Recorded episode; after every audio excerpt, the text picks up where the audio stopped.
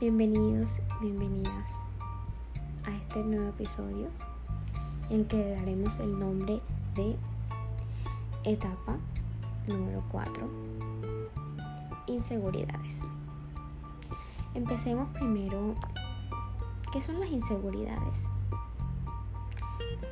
Bueno, yo definiría inseguridades no solo del término que se busca en internet o en el diccionario, sino ya como algo que yo sé, que es, es ser inseguro, estar inseguro. Me iría un poco más a fondo cuando se trata de nosotros, de no estar seguros, ya sea de nuestro cuerpo, de nuestros pensamientos, de nuestra forma de ser, en nuestra forma de mirar las cosas, etc. El ser inseguros nos vuelve personas inseguras, obviamente. Inseguras a todo tipo de cosas. No solo también de nosotros mismos, sino insegura de los demás también. Insegura de que no, no somos capaces de poder elegir. No somos capaces de, por ejemplo, me voy a poner tal prenda y no soy capaz de elegir si ponérmela o no, sino que tengo que preguntar a otra persona para poder llegar a la conclusión de ponérmela o no. El ser inseguros lo clasificaría como completa inseguridad. Y completa es literal completa. ¿Por qué? Porque cuando somos inseguros, como dije anteriormente, no solo es de nosotros mismos, sino de los demás.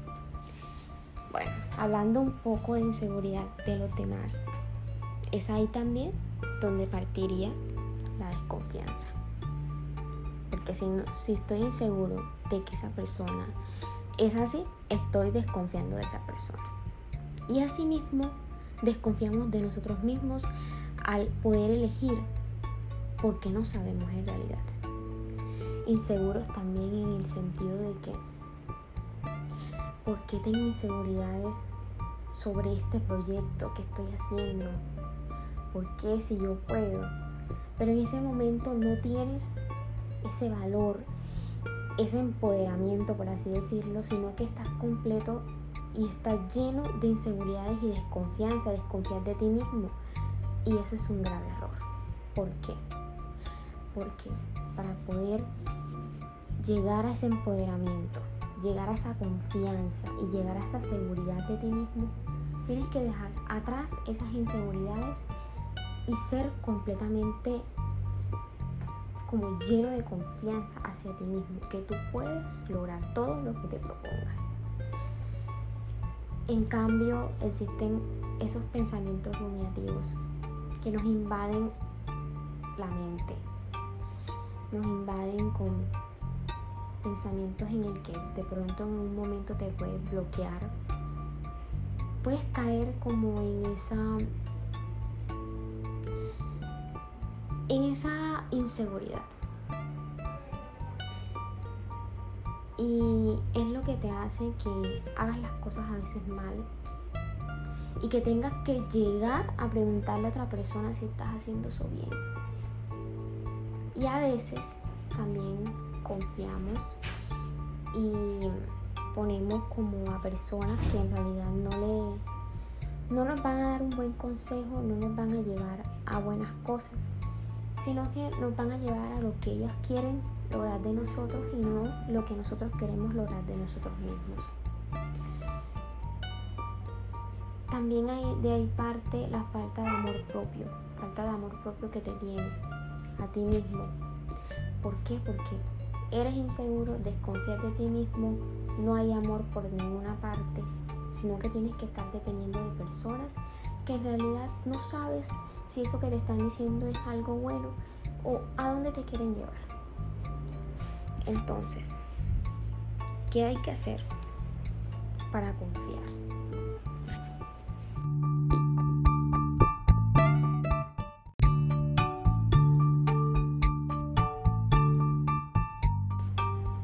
Sobre cómo confiar, cómo llegar a ser una persona sin inseguridades. Aunque no todo el tiempo puedas mantener esa seguridad si la tienes. Va a haber un momento en el que vas a dudar. Y es ahí cuando empieza la inseguridad y empiezas a dudar de tus capacidades, de tus habilidades, de las cosas que puedes lograr.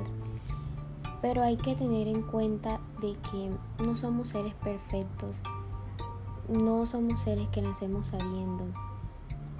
Somos seres humanos que nos equivocamos, aprendemos de las experiencias, a veces somos egoístas, a veces nos importan las personas.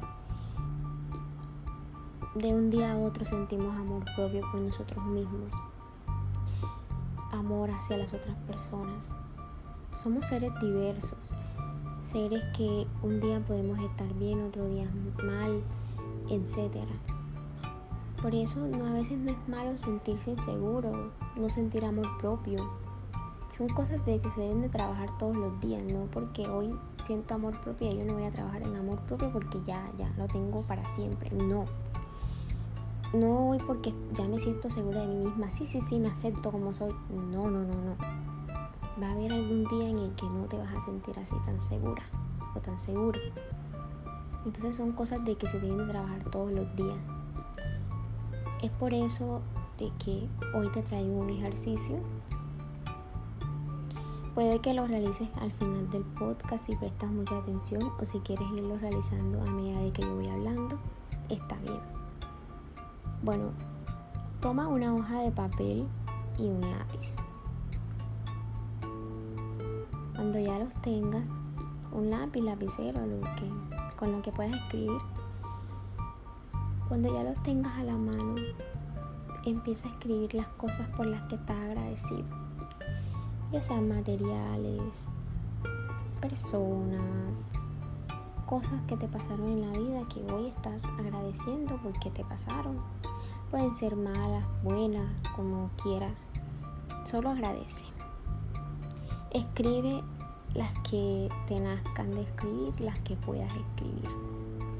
Si es solo una cosa por la que estás agradecido, está bien pero al menos estás agradeciendo y eso es bueno. Es un buen paso para la seguridad aunque no lo creas.